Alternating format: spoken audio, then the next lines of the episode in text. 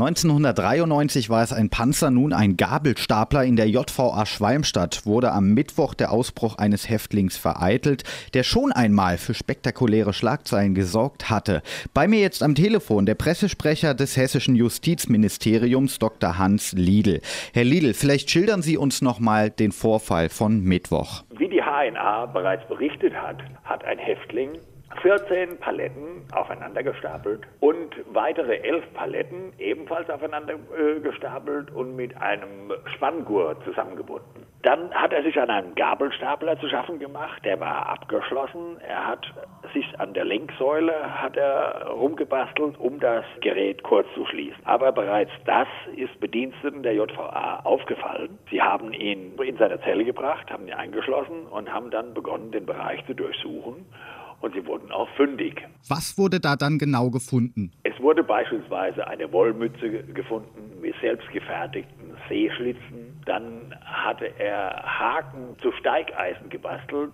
Mit diesen wollte er die Mauer überwinden. Dann hatte er eine Plastiktüte bei sich, einen Lebensversicherungsvertrag, einen Stadtplan, Toilettenpapier, Tabletten, Stifte, was er mühsam offenbar zusammengetragen hat, aber Gegenstände, die äh, vergleichsweise harmlos sind, weil gegen eine Tablette, gegen Kopfweh oder ein Deo-Roller lässt sich wenig sagen.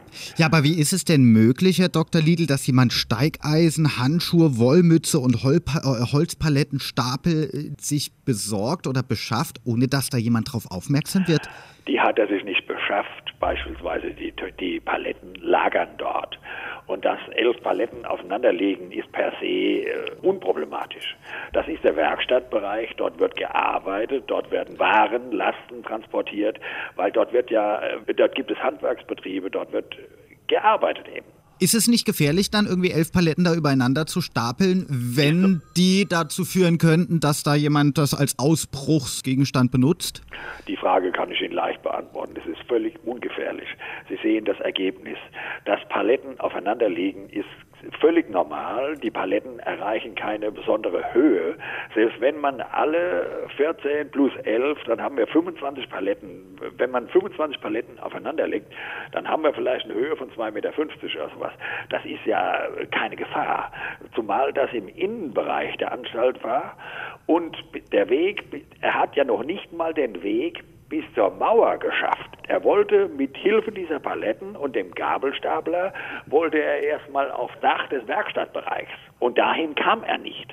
Also es zeigt, dass alle Sicherheitsvorkehrungen blendend funktioniert haben. Wir sind stolz auf unsere Bediensteten, die ein waches Auge hatten, die Verdacht geschöpft haben, die die richtigen Maßnahmen ergriffen haben.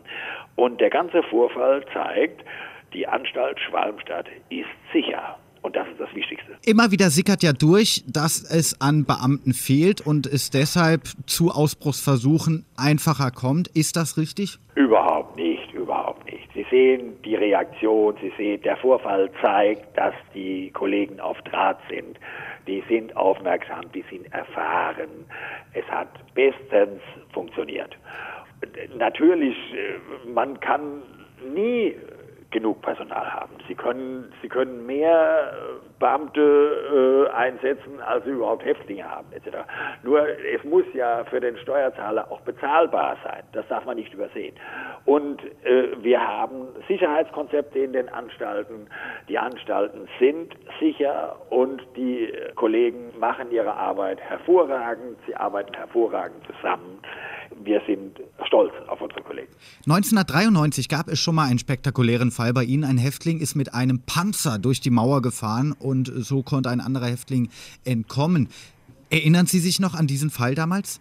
Ich erinnere mich noch an diesen Fall. Er war äh, das, aber ich will ihn nicht kommentieren. Das ist lange her, das ist Geschichte. Wir reden von heute, wir reden von der Zukunft. Wir haben ein Konzept Strafvollzug, wir haben ein Konzept zur Sicherheit im Strafvollzug und der Strafvollzug ist sicher und Schwalmstadt ist sicher. Das ist das Wichtigste.